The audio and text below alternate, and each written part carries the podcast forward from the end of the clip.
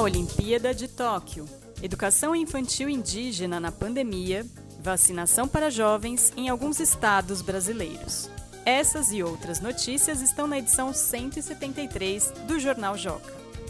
Hoje é 28 de julho de 2021 e você está ouvindo o Saiu no Joca Pro, o podcast com comentários e sugestões para ajudar você, professor ou professora, a planejar com mais intencionalidade suas aulas com as notícias do Joca da primeira quinzena de agosto. E nesta edição, aproveitando o clima dos Jogos Olímpicos, vamos conversar com o Fábio D'Angelo, especialista em pedagogia do movimento humano e coordenador pedagógico do Instituto Esporte e Educação. Eu sou Paula Tacada, sou jornalista e professora do Ensino Fundamental 1. Vamos às notícias. Esportes! No dia 26 de julho, a skatista Raíssa Leal também conhecida como Fadinha, tornou-se a medalhista olímpica mais jovem do Brasil após conquistar a prata na Olimpíada de Tóquio. A atleta de 13 anos disputou na modalidade skate street e subiu ao pódio ao lado de duas jovens japonesas, uma de 13 e outra de 16 anos. Na página 11 você encontra mais detalhes sobre as conquistas dos brasileiros até o momento e outras informações sobre os Jogos Olímpicos de Tóquio. Brasil! A educação infantil indígena na pandemia. Em visita à escola Kanata Chikua, em Manaus, o Joca descobriu que as notas das crianças caíram. Entretanto, elas aprenderam mais sobre suas tradições. O direito à educação escolar indígena foi prejudicado com a interrupção das aulas presenciais e pela falta de acesso à internet nas aldeias. Por outro lado, as crianças indígenas, na companhia das famílias e da comunidade, tiveram acesso ao conhecimento tradicional e mantiveram um dos aprendizados mais importantes na primeira infância, a interação social.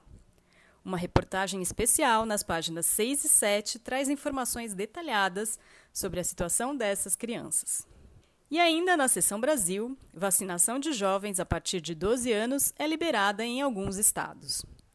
Após a Agência Nacional de Vigilância Sanitária, Anvisa, autorizar, em 11 de junho, o uso do imunizante contra a Covid-19 desenvolvido pelas empresas Pfizer e BioNTech em jovens de 12 anos ou mais, alguns estados brasileiros incluíram essa faixa etária no calendário de vacinação.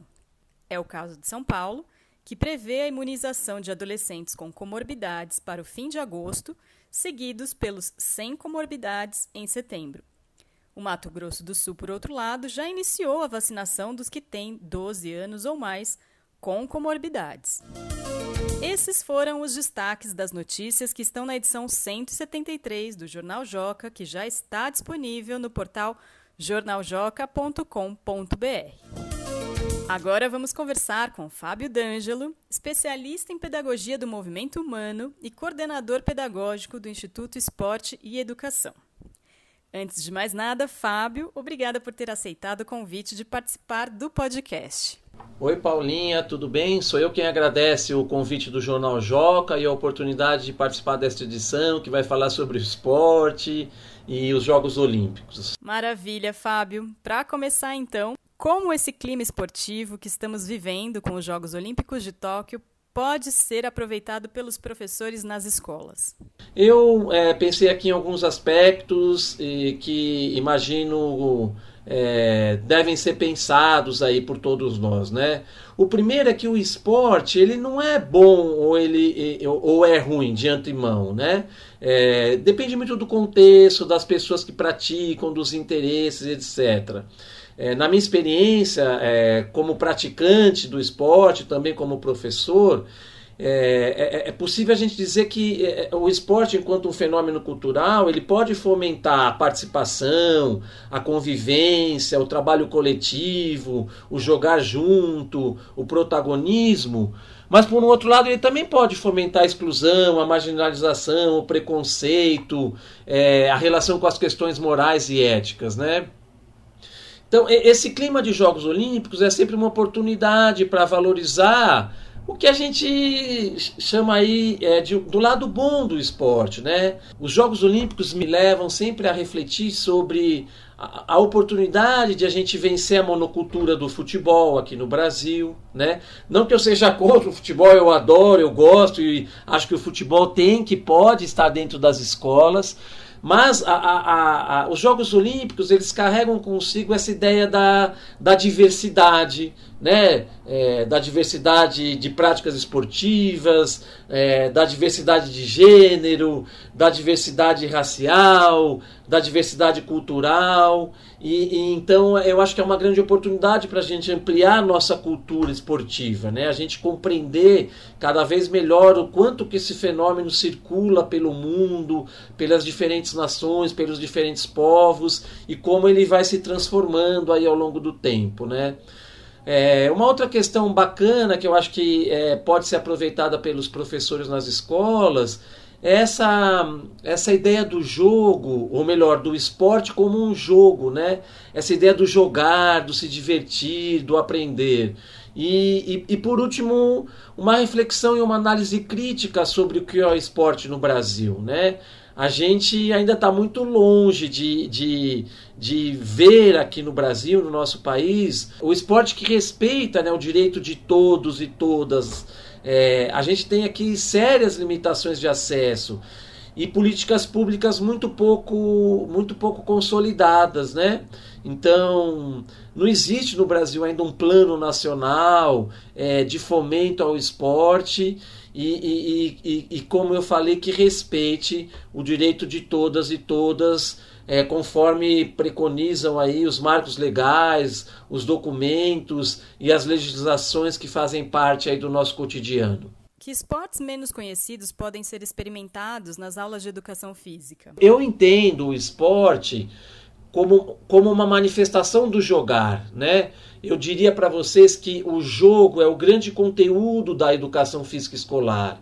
E o esporte, tal como as lutas, as ginásticas, as danças, a, as práticas corporais de aventura, elas devem ser consideradas manifestações do jogar, né? Então, quando eu vou ensinar o esporte para as crianças e, e também para os jovens, eu, eu vejo o esporte é, no seu aspecto lúdico, é, do brincar, da experimentação, da tomada de decisão, da cooperação, é, do poder criativo, de autoria e de protagonismo daqueles que praticam o esporte. Né?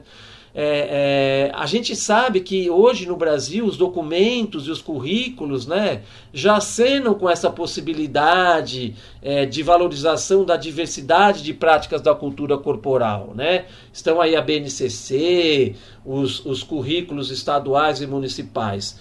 Então, é, a partir de um esporte que eu chamo de educacional, que carrega princípios como a inclusão de todos e todas, o respeito à diversidade, a construção coletiva, o rumo à autonomia e à educação integral, é, a, a, questão de, de oportunizar para as crianças, né? É, conhecer novos esportes passa muito por uma metodologia que, que se paute pela flexibilização e pela diversificação, né? É, valorizar as práticas esportivas brasileiras, como eu falei, tomar cuidado com a monocultura do futebol, ou a legitimação de esportes da cultura eurocêntrica, né? em, de, em detrimento de práticas culturais que fazem sentido e estão presentes no nosso território como comunitário e regional, né?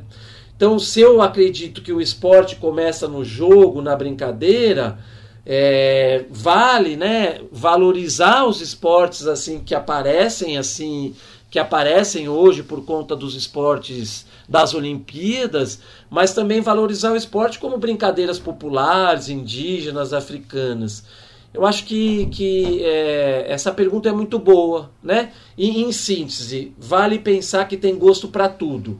Então, todos os esportes podem e devem estar dentro da escola, desde que, como eu falei, passe por uma metodologia da diversificação e da flexibilização. Para terminar, Faz sentido ler e comentar as notícias publicadas em jornais e sites nas aulas de educação física?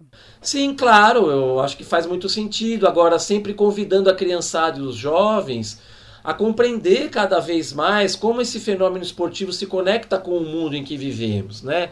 Então, boas perguntas a partir daquilo que a gente lê é, nos meios de comunicação, nos jornais, nos sites, são quem pratica o esporte no nosso país, quem tem acesso, qual a estrutura que a gente tem nas escolas para a prática esportiva, quais os recursos, como são as competições escolares. Por exemplo, as competições escolares deve, devem reproduzir o modelo dos esportes olímpicos. Como a mídia informa e comunica esse fenômeno, é, esse fenômeno é, que a gente chama de esporte, né? Sobre o esporte olímpico, é, é importante que, que a gente saiba que esse esporte que a gente vê na televisão e nos meios de comunicação, ele está numa dimensão do trabalho, do rendimento, né? E esse esporte é para poucos. É, ainda sobre o esporte olímpico, eu imagino que ele sirva como uma inspiração, né? É, a melhor inspiração no sentido de valorização das diferenças, de observar e fruir os aspectos estéticos, os valores éticos e morais que estão presentes no esporte, é, os valores de integração e, e, conexão entre as pessoas, e, e, também, por que não, né, o esforço, a disciplina, mas também a criatividade, a solução de problemas, o aspecto lúdico, enfim. Eu acho que é, no momento aqui que eu estou gravando, né, tem dois exemplos que podem ilustrar, né? O primeiro exemplo da Raíssa, é, a, a brasileira que é, foi medalhista na modalidade do skate. Então, o quanto que a gente vê né, na, na, na prática do skate, na prática da Raíssa, a questão lúdica, a questão do desafio, da criatividade, da solução de problemas. Mas ao mesmo tempo, é, acho que vocês estão acompanhando a experiência que é, um país como a Rússia está vivendo. Né? Eles não têm é, a oportunidade de dar visibilidade para o nome do país, para a bandeira, para o hino, porque viveram situações muito complicadas e complexas em relação ao doping. Né? Enfim, eu acho que é, faz sentido ler e comentar as notícias desde que a gente possa fazer uma leitura crítica de tudo isso, né? Sempre, e, e aqui eu acho que eu tenho uma oportunidade para a gente valorizar algumas premissas, né? Então, o esporte na escola e o esporte nas aulas de educação física, eles é, devem carregar é, quatro premissas, né, quatro princípios que foram pensados pelo professor João Batista Freire. Né? O primeiro na escola, a escola é um espaço para ensinar o esporte para todos e todas. É, ensinar para todos e todas, um, um segun, uma segunda premissa, ensinar bem o esporte, né? Então todo mundo deve ter o direito de, de aprender a praticar bem o esporte, porque isso tem realmente um aspecto de inclusão e inserção social. Ensinar mais do que o esporte, né? Então o esporte é um conteúdo bacana para a gente é, poder aprender mais do que o esporte, né? poder aprender questões relacionadas a valores, a atitudes, a ampliação cultural, enfim, como eu já, já citei anteriormente. E por último, ensinar a gostar do esporte. Né? É, eu, como professor, penso no presente e também no futuro. Né? Eu gostaria de contribuir para é, educar é, gerações que no futuro vão manter, vão, vão se manter conectadas com o esporte, com a saúde, com o bem-estar. Muito obrigada, Fábio, pela conversa e por ter compartilhado um pouco do seu conhecimento e da sua experiência com a gente. Bom, pessoal, eu, eu, eu agradeço muito a oportunidade. Eu espero ter ajudado e desejo é, que todas as crianças e todos os jovens brasileiros que estão nas escolas tenham a oportunidade de viver uma experiência positiva com o esporte. Um beijo para vocês e tudo de bom. Esta foi a edição número 42 do Saiu no Joca Pro, o podcast do Joca feito para professores. Mande seus comentários e sugestões para o e-mail saiunojocapro@magiadeler.com.br e até a próxima quinzena.